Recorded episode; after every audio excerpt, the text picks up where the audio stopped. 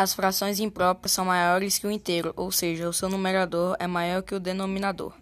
A fração é uma fração imprópria, pois 5 o numerador, 3 denominador, veja como representaríamos.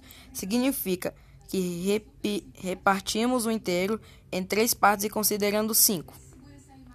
As frações impróprias, no entanto, possuem numerador com valor absoluto maior ou do seu nominador. A fração 7 terços é um exemplo de fração imprópria.